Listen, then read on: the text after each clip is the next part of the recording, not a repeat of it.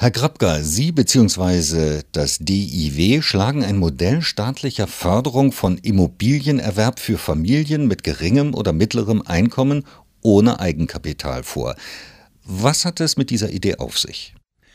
Gegenwärtig ist es ja in Deutschland so, dass äh, vielfach, vor allem gerade in den städtischen Regionen, von stark steigenden Mietpreisen äh, berichtet wird. Und gerade natürlich Familien mit kleinen Kindern sind von diesen Mietpreissteigerungen überproportional betroffen.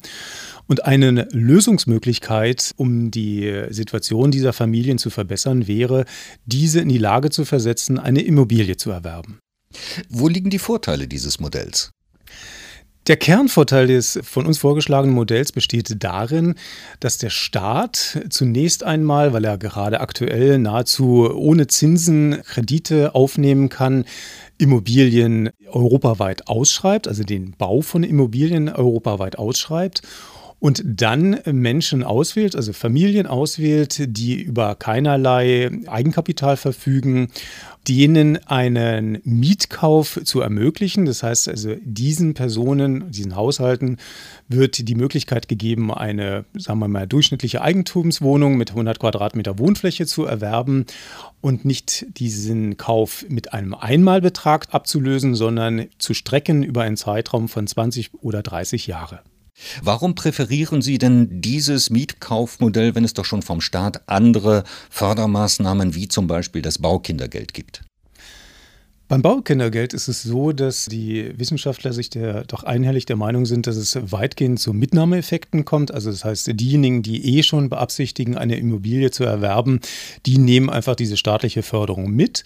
Es wird auch kritisiert an dem Baukindergeld, dass es äh, letztendlich äh, auch auf Seiten der Verkäufer nur zu Mitnahmeeffekten kommt, weil nämlich äh, diese staatliche Förderung mit in ihrer Preiskalkulation berücksichtigen.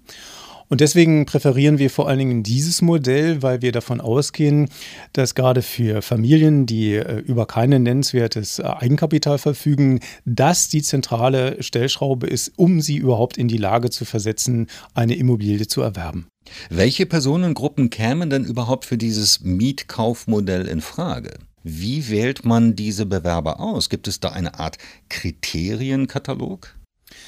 Wir haben das sicherlich noch nicht im Detail durchgespielt, welche detaillierten Kriterien man heranziehen sollte, aber aus meiner Sicht nach äh, sind vor allen Dingen vier Aspekte zu berücksichtigen. Zum einen, dass es Familien sein sollten und das ist unabhängig, ob die Personen, die Eltern äh, verheiratet sind oder nicht.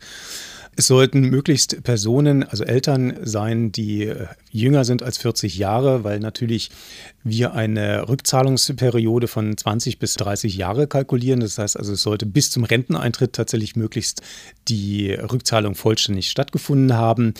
Und im Hinblick auf finanzielle Aspekte sollte es natürlich eher eine Familie sein, die über geringe Einkommen verfügt und eben vor allem über keinerlei Eigenkapital oder nennenswertes äh, Eigenkapital, um Mitnahmeeffekte von Haushalten, die im Prinzip finanziell in der Lage wären, aber dieses Modell gerne auch in Anspruch nehmen würden, äh, zu vermeiden.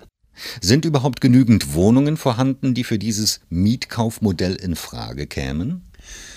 Nicht die Wohnungen an sich sind das Problem, sondern letztendlich sind es die freien Grundstücke, auf die man die äh, nach unserem Modell halt Eigentumswohnungen äh, erbauen wollte. Äh, gerade natürlich in Innenstadtlagen wie hier in Berlin ist es natürlich schwierig, noch geeignete Grundstücke zu finden, um dann dieses auch noch kostentragend entsprechend darzustellen. Aber wir gehen davon aus, dass der Bund natürlich weiterhin eigene Grundstücke hat, um diese den Interessierten in Form eines Erbpachts Geschäftsmodells äh, auch dann zur Verfügung zu stellen. Nun ist ja die Grundproblematik die, dass Wohnen immer teurer wird. Wieso gehen Sie davon aus, dass eine Erhöhung der Eigentümerquote dieses Problem löst? Deshalb besteht ja dieses Problem, dass die Mieten stark in Deutschland steigen und unter anderem wird ja von der Politik äh, eine Mietpreisbremse durchaus immer wieder in Erwägung gebracht. Aber diese Art der Lösungsansätze gehen an dem Kernproblem vorbei, dass letztendlich äh, wir über eine Knappheit im Mietenmarkt verfügen. Das heißt also, die zentrale Lösungsmöglichkeit ist schlicht und einfach mehr Wohnungen anzubieten. Und unser Modell bietet halt einfach äh, den Ansatz, dass der Staat erst einmal in Vorleistung Zulassung geht, um Immobilien europaweit auszuschreiben, den Bau von Immobilien europaweit auszuschreiben und diese dann in kleinen Einheiten als Einzelwohnungen an die Menschen weitergibt. Durch diesen Bau von mehr Immobilien kann man letztendlich dann auch den Druck auf den Mietenmarkt reduzieren.